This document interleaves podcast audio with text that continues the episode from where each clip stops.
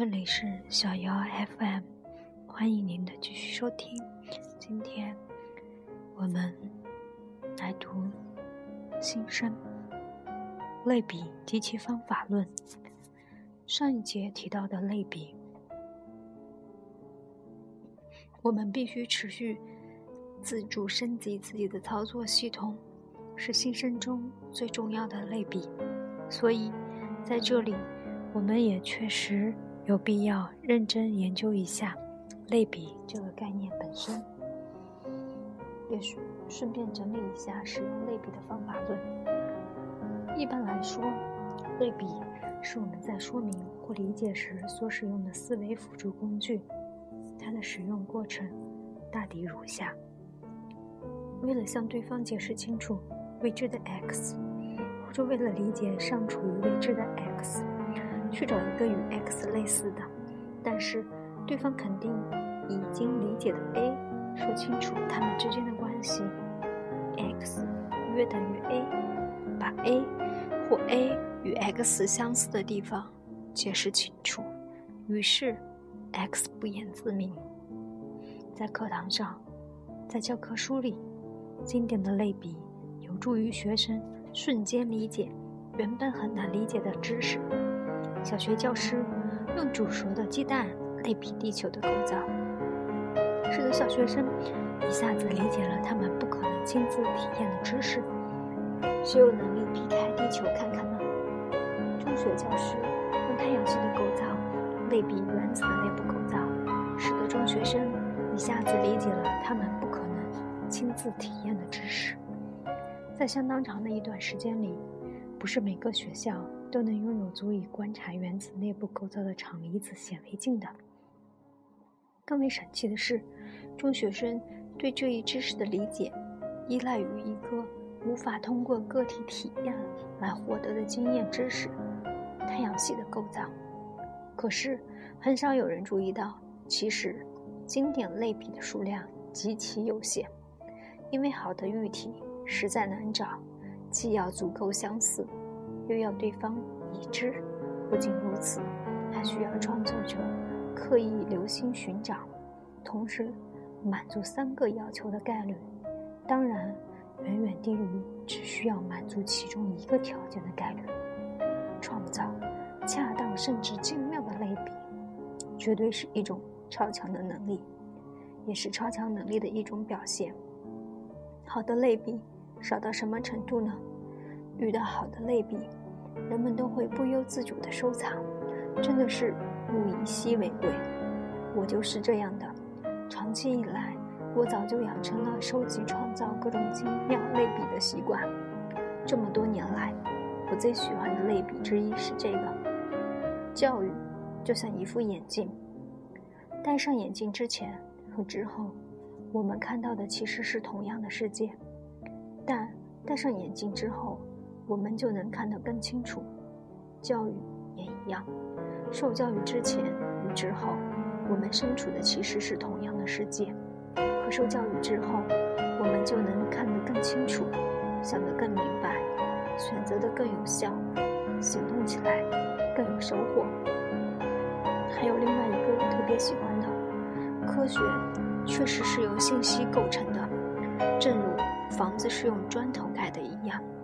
可问题在于，正如仅仅一堆砖头放在那里的时候，我们不能称其为房子一样，一堆信息放在一块儿就叫科学，有点不像话。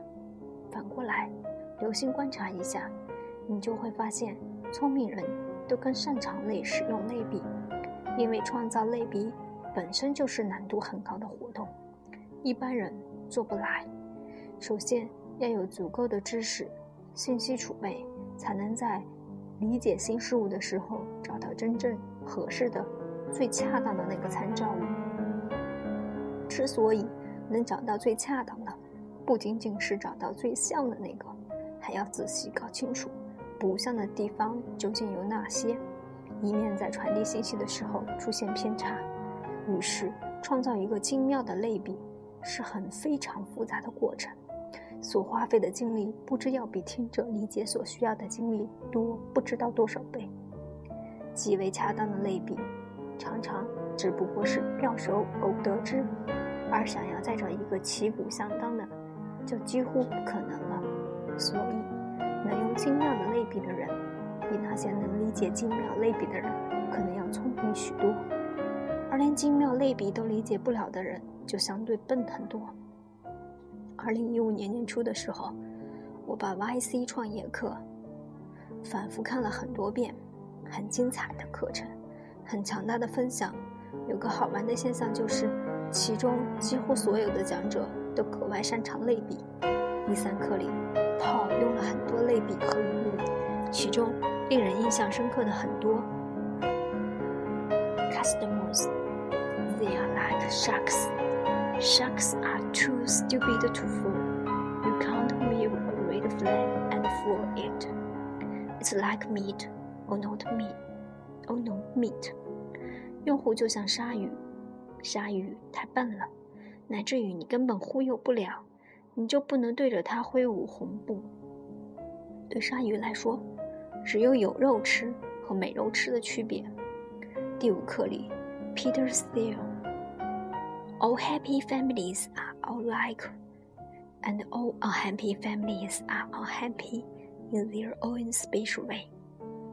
It's not true in business, where I think all happy companies are different because they are doing something very unique. All unhappy companies are alike because they failed to escape the essential sameness in competition. 这是个反向类比，即你别以为他们一样，其实他们刚好相反。就说幸福婚姻都是一样的，不幸的婚姻各有各自的不幸。在商业世界里，不是这样的。我倒是认为，所有的幸福公司都是不一样的，因为他们都在做不同的事情；所有不行的公司倒是一样的，因为他们都说没能脱离竞争的相同窘境。第七课里，Kevin Hill 把新用户比作约会对象，把老用户比作婚姻伴侣。第九课里，Michael Aldridge。把有限的投资能力比作一张打不了几个洞的卡片。第十四课里，Case Rebels 使用了超级多的类比和隐喻。So basically, what you are doing when building a company is building a emotion。打造一家公司就像打造一个引擎。Catch Ross 还有编辑，这个暗喻去形容所谓的管理。So one of the most important things I learned at school is the concept of edit. And this is the best metaphor I have everything in 40 years of running stuff of how to think about your job. 所以，我在 Square 学到的最重要事情之一就是编辑的概念。这是过去我在管理员工的十四年。经历中所遇到的关于如何看待工作的最好隐喻，把类比当做用来辅助理解的手段的时候，要关注像的地方，这是重点，而不是不像的地方，那不是重点。这就好像当老师正在课堂上讲地球构造的时候，有学生喊：“老师，地球和鸡蛋一点都不像，要是地壳像鸡蛋壳那么容易碎。”我们就全完蛋了，这干脆是在淘气，甚至是捣乱。小朋友这样干还很可爱，成年人还分不清主次，就有点不妥了。还有个需要特别注意，甚至应该刻意牢记的是，类比的逻辑重点是想，而不是是。约等于并非等于或者强等于，大多数听者缺乏这方面的刻意训练。骨子里，他们忽视约等于与等于之间的区别。他们的逻辑因含混而自觉非常自然。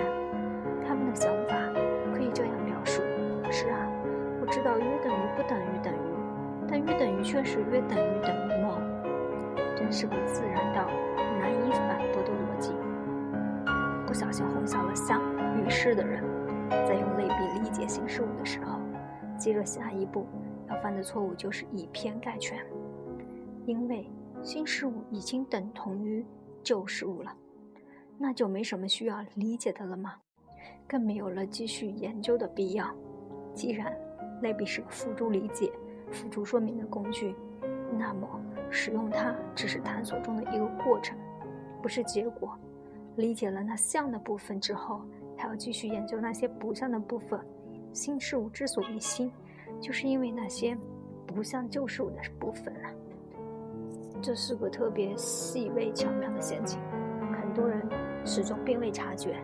在面对新事物的时候，我总是告诫自己，暂时先克制寻找类比的冲动，因为不恰当的类比还不如没有类比，甚至不恰当的类比干脆相当于有毒，会麻醉我们的大脑。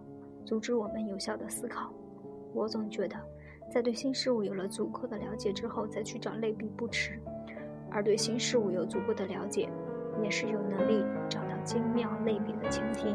万一找到了，可以自己用来辅助面向他人的说明，或者作为帮助他人的辅助理解工具。找不到很好的类比，也很正常。好的，精妙的类比超级炫酷。可还是要小心为妙，因为类比真的影响思维。比如，好像人们都喜欢用登山去比喻成功的路径，也许“攀登”这个词本身就给人进取的印象吧。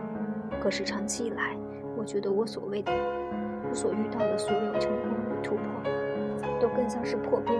我总觉得自己站在一个冰原之上，特别想要把脚下的冰砸开。可无论是我使劲跺脚也好，满地打滚也罢，我总是没办法一下子成功，一下子突破。若非换个视角，或者谁给我个透视镜，我真不知道那冰实在是太厚了。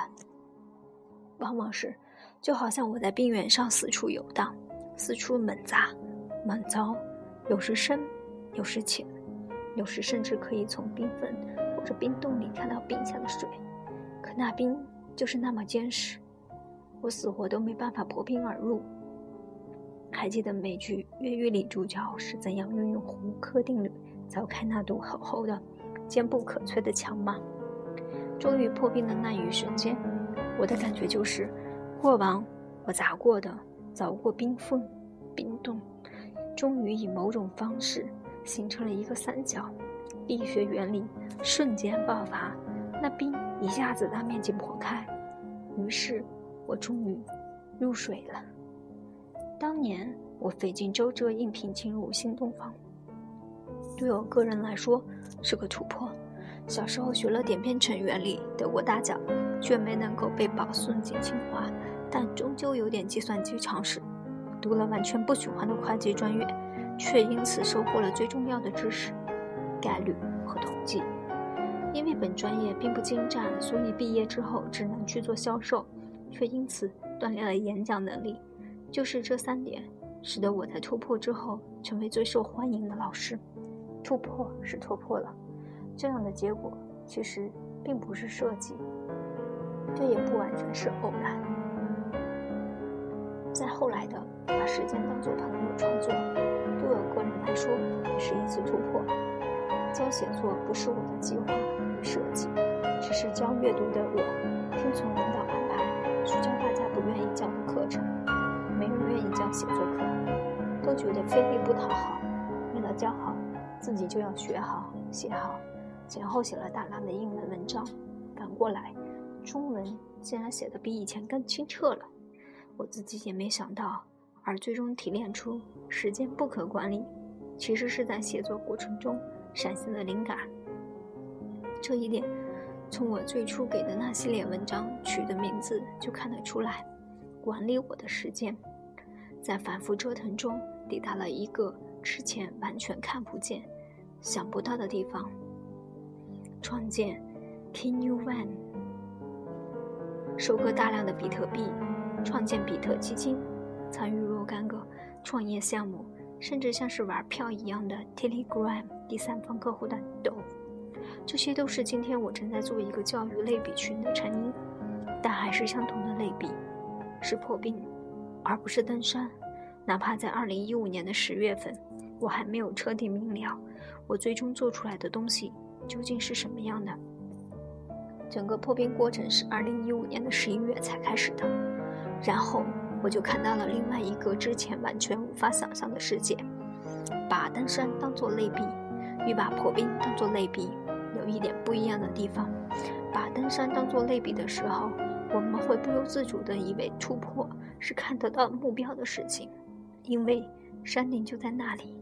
把破冰当做类比的时候，我就很自然地不太在意那个可以看得见、想得到的目标，很理直气壮地明白，我要去的是一个现在完全看不到的地方，但肯定是不一样的世界。类比是影响思维的，既然它能影响思维。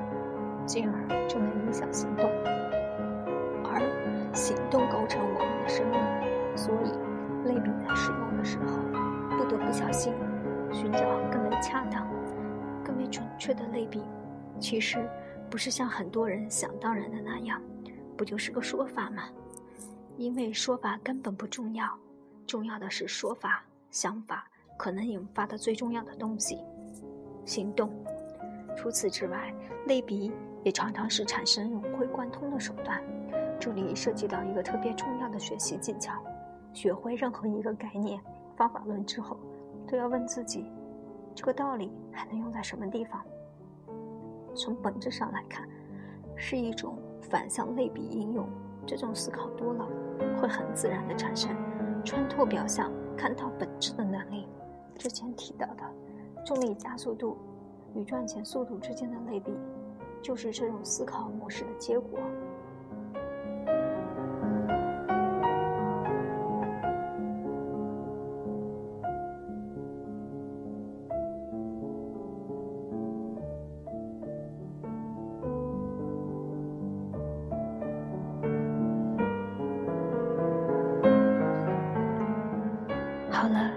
今天就到这里，感谢您的收听。你们也可以在微博上面搜索“陶小妖艾米”和我互动，也可以关注我的个人微信号“小妖 FM”。